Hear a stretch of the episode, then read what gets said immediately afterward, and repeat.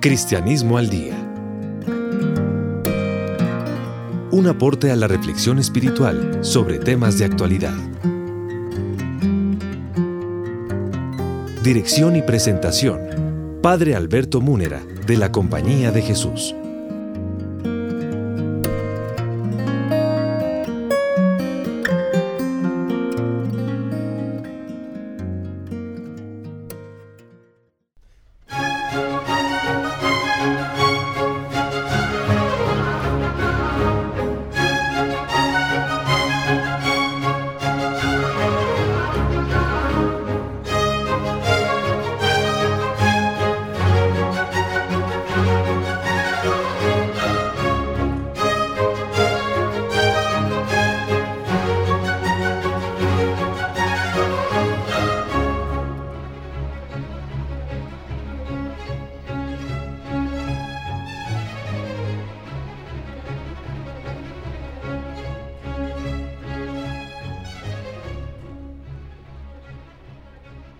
Amables oyentes, una vez más reciban el cordial saludo de quien les habla, el Padre Alberto Munera de la Compañía de Jesús, Facultad de Teología de la Universidad Javeriana. En compañía del Padre Alberto Parra, también jesuita y profesor de teología en la Universidad Javeriana, venimos explicando libro Apuntes de Teología para no teólogos escrito por este servidor y publicado el año pasado en la Universidad Javeriana. Estamos en el capítulo primero en que hablamos sobre Dios y su manifestación a nosotros por medio de la revelación que hizo explícitamente en la historia de la humanidad a través de una larga preparación en la historia de Israel y la historia del mundo y especialmente de forma plena y definitiva, total y absoluta en la persona del Señor Jesucristo.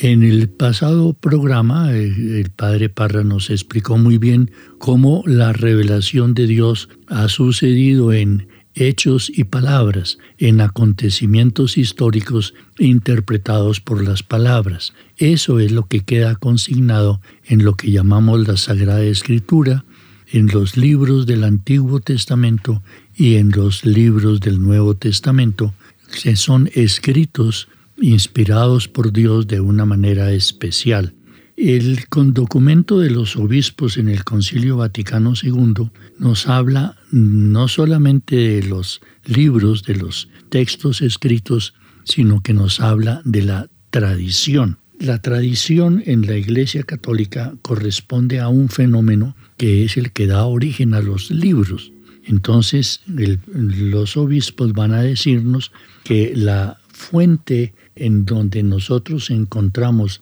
la revelación de Dios consignada es en la Sagrada Escritura y en la tradición. Para esto tenemos que adentrarnos un poco en comprender qué, qué es, cómo surgió la tradición en la iglesia. La palabra tradición viene del latín tradere, entregar, transmitir, y es que así es como se reconoce que se formaron tanto los libros del Antiguo como los del Nuevo Testamento. En, realidad, la manifestación de Dios captada por los profetas en el Antiguo Testamento y la manifestación de Dios en Jesucristo, en su vida y en su obra, en sus palabras y en sus acciones y en todos los acontecimientos de su vida, fueron eh, explicados y presentadas a la comunidad cristiana por medio de los apóstoles y lo que llama el mismo texto de los obispos, los profetas del Nuevo Testamento, que son los seguidores del Señor Jesucristo. Esas predicaciones fueron y esas explicaciones de parte de los profetas quedaron pues eh, manifestadas de palabra y cuando todavía no existía una escritura en el pueblo de Israel, pues se transmitían de generación en generación, hasta que cuando ya hubo escritura, alguien compiló, alguien de los, de los miembros del pueblo de Israel inspirado por Dios, fue compilando esos relatos y eh, allí quedó entonces consignada ya en forma escrita la, historia de Israel y su interpretación. Entonces esa, esa transmisión se hizo por vía primero oral de palabra y después por vía escrita. En el Nuevo Testamento es mucho más claro. La predicación de los apóstoles y de los discípulos del Señor Jesús fueron transmitidos por predicación, por, eh, por palabra oral de unos a otros, pero muy tempranamente después de la muerte y resurrección del Señor Jesucristo, fueron consignados por escrito por quienes comenzaron a recoger todo lo que decían los apóstoles y los más cercanos al Señor Jesús y se fueron configurando los primeros escritos hasta configurarse los cuatro evangelios que conocemos de Mateo, Marcos, Lucas y Juan. Y los Hechos de los Apóstoles, libro que recoge pues lo que acontecimientos de los primeros tiempos de los cristianos seguidores del Señor Jesús, especialmente del apóstol Pablo. Después vienen las cartas que son escritos por diversos apóstoles que se agregaron posteriormente a los escritos evangélicos y especialmente las cartas de San Pablo que recogen prácticamente lo más fundamental del cristianismo primitivo. Esto fue una obra de una tradición, eh, es decir, es una entrega de unos primeros testigos a los, sus oyentes y eso es lo que se llama la tradición. La iglesia, la comunidad cristiana, entonces recibió una primera tradición directamente de los apóstoles, pero como la iglesia ya no recibió más eh, información directa de los apóstoles porque ellos murieron, eh, hacia el final del siglo I moriría el último de ellos, entonces la iglesia siguió predicando al Señor Jesucristo basado en lo anterior y fue expresando de diversas maneras orales y escritas lo que consideraba ser fundamental en el cristianismo y así fue creciendo la tradición a través de los siglos hasta nuestros días. Oigamos al Padre Parra lo que nos dice sobre este fenómeno fundamental en el cual junto con la escritura, se basa de lo que llamamos nosotros el depósito de la fe, que está tanto en la escritura como en la tradición. A ver, quizás la, la forma de acercamiento a la constitución de Verbum del Concilio Vaticano II, pues claro, lo primero que exige es una fidelidad en la comprensión misma del texto de la Dei Verbum, ¿no? Y yo creo pues que claro, para un programa de, radio como el nuestro, pues es claro que se deben ir de una forma muy pedagógica, muy didáctica, pues tal vez tratando de ponerse en la mentalidad misma de nuestros oyentes. Sin embargo, yo creo que el, asunto de la mentalidad, no tanto de nosotros los lectores y los oyentes, sino la mentalidad del eh, escrito como tal del concilio, de la constitución del concilio, yo había comenzado por decir que lo primero que tuvo problemas en, la, en el aula conciliar fue si el concilio lo que quería era adentrarse en las llamadas fuentes de la revelación y que esas fuentes fueran pues la escritura y la tradición. El concilio dice pues no, eso está suficientemente resuelto. El asunto es investigar no tanto esas fuentes de la revelación, sino la revelación misma en cuanto tal. Eso es lo fundamental, la revelación misma en cuanto tal para que se pueda primero que todo entender, pues que por revelación se quita, se dice quitar el velo, eso es, quitar el velo, eso es revelar, porque Dios es un misterio absoluto, escondido, eterno, invisible, el mismo innombrable y el mismo, creo yo, incomprensible. Esa velación, ese velo que nos, que nos separa de Él, es precisamente el que, el que se rompe para que Dios se revele. Es, el griego es aletheia, Aletheia es precisamente quitar el velo para que se muestre qué es lo que hay detrás del velo. Esa es una revelación. El Padre explicó perfectamente cómo aquello sobre lo cual quita el velo el Señor es con respecto a sí mismo. porque se muestra a sí mismo, no va a mostrar otras cosas que no sean sí mismo. Y obviamente el propósito o el plan o el diseño de su voluntad de salvación. Eso me parece que queda suficientemente claro. Ahora bien, esa revelación es la que se acompaña no únicamente de la palabra, como en Vaticano I, sino se acompaña primero del hecho, porque no es una revelación en palabras, de palabras y para la palabra, sino se revela en hechos de la historia, lo cual supone que la historia pues es el objeto y tal vez el medio en el cual se hay, hay, que, hay que leer la revelación de Dios, porque consiste en hechos de la historia. Por eso yo pensaba que los hechos de la historia, por supuesto, son, son, son los de Israel, pero que tal vez la revelación de Dios no comienza simplemente con los hechos de Israel, sino que está mucho más allá. Israel, por ejemplo, hace memoria de la creación. La creación no es en tiempos de Israel, la creación es de siglos de los siglos atrás. Pero es claro que Israel hace memoria de eso, primero que todo, del Génesis, del Génesis. Hace memoria de la historia del hombre y de, la mujer sobre el planeta. Hace memoria de los siete días eh, para él, o siete periodos, o siete espacios de la revelación de Dios en el cosmos. Y eso, pues claro que hay que, que tenerlo como revelación, y revelación en hechos de la historia, interpretados por la palabra. Y lo otro eh, asunto, pues que yo creo que merece la pena también remarcar, es que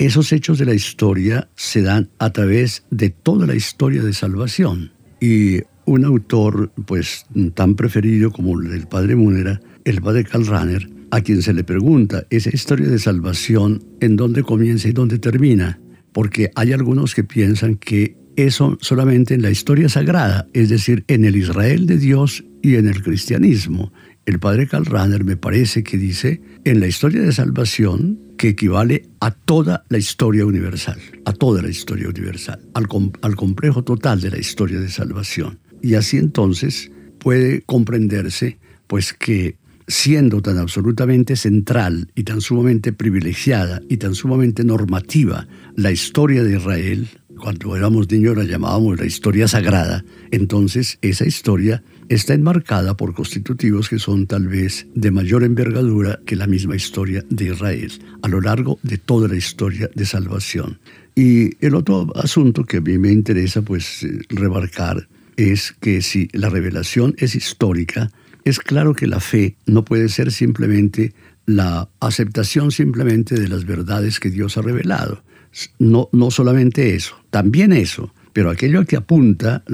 el concilio es a que la revelación sea verdadera, perdón, a que la fe que procede de una revelación histórica sea también una fe histórica. Y por fe histórica se entiende la adhesión, son palabras del concilio, setotum, todo el hombre, no solamente su entendimiento para aceptar verdades reveladas, sino para entregarse todo, todo enteramente porque es una fe histórica, que lo que exige es la historicidad total del creyente, y así tendríamos, obviamente, pues lo que siempre desafortunadamente hemos tenido, algunos que tienen una fe simplemente intelectual, simplemente de verdades, simplemente de dogmas, simplemente de, de teología, o realmente un seguimiento histórico del Señor en la, en la, en la realidad de la historia, en la realidad de su acontecimiento eh, profesional y vital y deportivo y cultural y científico, es decir, la adhesión plena de toda la vida existenciaria, si es verdad que Dios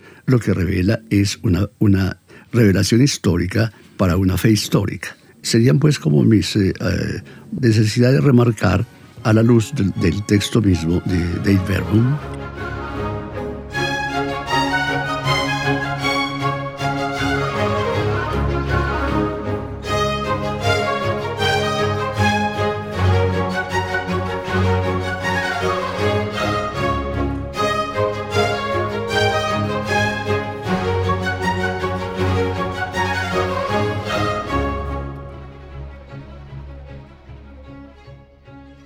Esta explicación del padre Parra pues, nos mm, cierra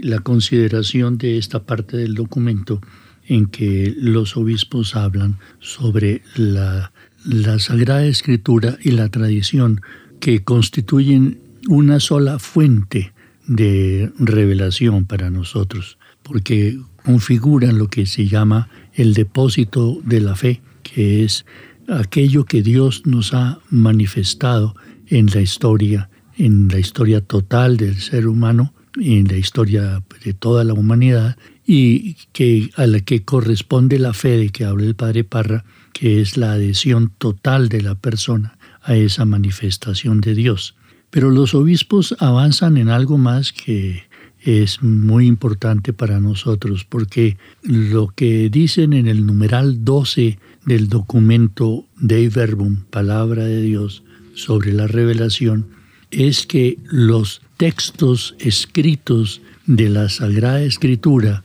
a los que la Iglesia, por supuesto, el cristianismo, les da un valor inmenso, porque allí se consigna lo que Dios nos ha revelado, esos textos, es decir, los escritos de la Sagrada Escritura, tanto del Antiguo como del Nuevo Testamento, no pueden ser leídos directamente sin una interpretación adecuada, eh, una interpretación suficientemente científica y, digamos, cuidadosa que nos permita saber lo que significa cada texto y cómo es interpretado por las personas que han dedicado su vida a estudiar esos textos dentro del cristianismo y eso es lo que se llama la exégesis. Entonces es una ciencia que reúne varias ciencias que sirven para que los expertos en el tema de la Sagrada Escritura les permita para que los expertos puedan con sus conocimientos hacer una comprensión exacta de lo que, lo que históricamente se dijo y cómo se dijo, teniendo en cuenta el contexto de la época en que sucedió, la manera como se expresaban los seres humanos en ese momento y que utiliza Dios como medio para hacer conocer lo que Él revela, en fin, todas esas ciencias que forman lo que llamamos la exégesis, es indispensable, son indispensables para que nosotros tengamos acceso a una sagrada escritura fiel a la manera como se compuso, como se realizó en la historia y cómo se conserva a través de los siglos para nosotros. Los obispos entonces exigen a los católicos no leer simplemente los textos como si fuera una especie de videograbación de acontecimientos, sino que sepamos todos los católicos que todos esos libros tienen que requieren una comprensión profunda que se logra a través de la exégesis. La exégesis la reciben los obispos, es decir, el producto de la exégesis la reciben los obispos y son ellos los que determinan la manera correcta como debe ser interpretada la Sagrada Escritura. Esto cambió radicalmente nuestra manera de hacer teología, pues porque simplemente antes se citaba el texto de la Sagrada Escritura referente al asunto que se trataba y bastaba. En cambio ahora es necesario tener en cuenta cómo interpretan los técnicos y científicos de la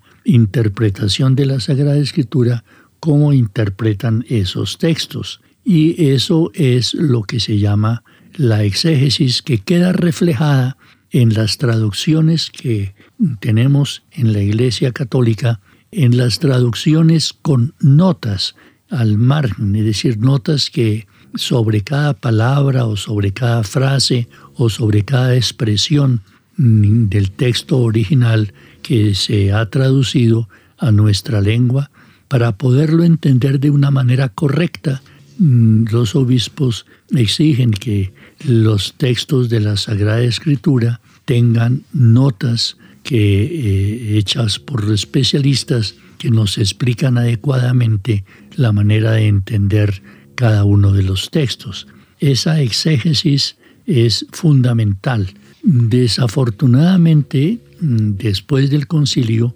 muchos seguidores del Señor Jesús muchos católicos no han aceptado o no, no se atreven a aceptar lo que oficialmente proponen los obispos a través de las notas de las versiones o traducciones aprobadas por la autoridad eclesiástica y siguen leyendo los textos a la antigua, es decir, sin la interpretación correcta que exigen los obispos en este documento. Esto es muy importante tenerlo en cuenta porque gran parte de los conflictos que han surgido entre sectores de la misma Iglesia Católica es de quienes aceptan una interpretación exegética, es decir, de acuerdo con las normas dadas por los obispos a los investigadores de la Sagrada Escritura y los que no la aceptan, sino que siguen leyendo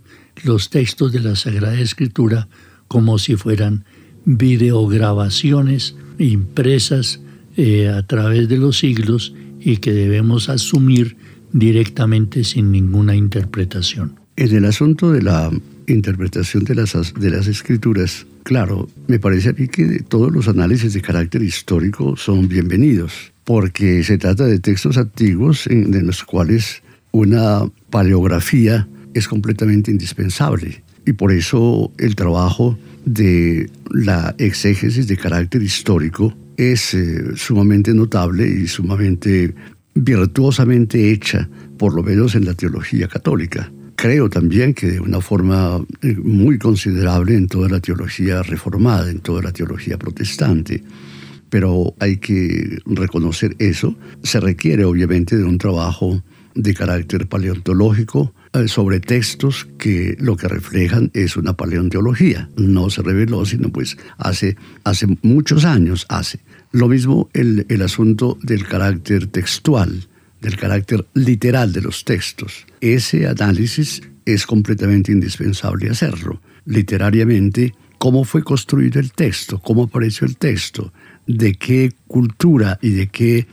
forma de expresión hace parte del texto que se tiene delante. Lo mismo, claro, las eh, formas de, de, carácter pues poético o histórico o legal, los géneros literarios mismos de la escritura. Eso es muy encomiable y que se ha desarrollado pues con notable riqueza en la ciertamente en el último siglo, podríamos decir que tanto en la Iglesia Católica como en las iglesias reformadas se ha crecido en los géneros literarios de la escritura, en los géneros históricos, en los géneros paleontológicos. Creo que también en las eh, formas de que tal vez no reflejan únicamente datos históricos, sino unas exégesis que tienen que ver con, con los sentidos. ¿Qué sentido eh, suscita la lectura de un texto y el análisis de un texto? ¿Qué sentidos? Porque pueden ser varios sentidos, A, B, C y D, que son sentidos distintos, sentidos diferentes.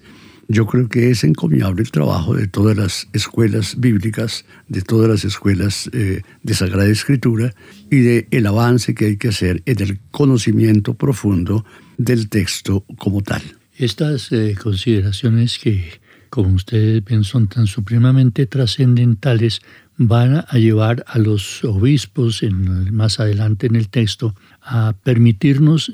distinguir con claridad digamos, la, la forma, el periodo en que o el periodo que corresponde al Antiguo Testamento y el periodo que corresponde al Nuevo Testamento, la revelación plena de Dios en el Señor Jesucristo. Y va a hablar entonces el concilio, pero eso lo dejamos para el próximo programa, sobre el valor del Antiguo y del Nuevo Testamento y la preferencia que nos corresponde a los católicos darle al Nuevo Testamento porque pues, eh, es la, la, historia del Señor Jesucristo que es eh, la base y fundamento de nuestra fe y de nuestra existencia, porque la adhesión a Él es la razón que nos permite a nosotros adquirir la vida divina.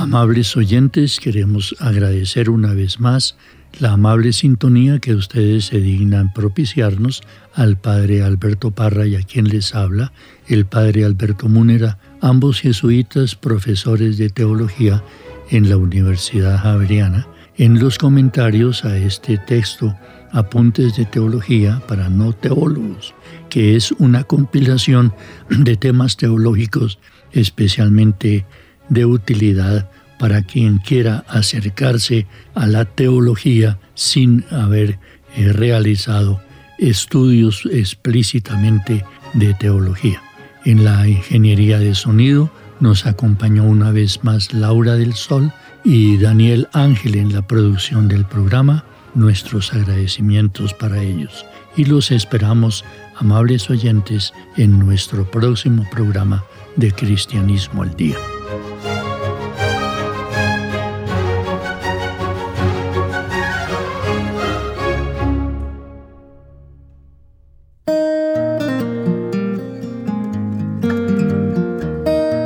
Cristianismo al Día. Un aporte a la reflexión espiritual sobre temas de actualidad. Dirección y presentación.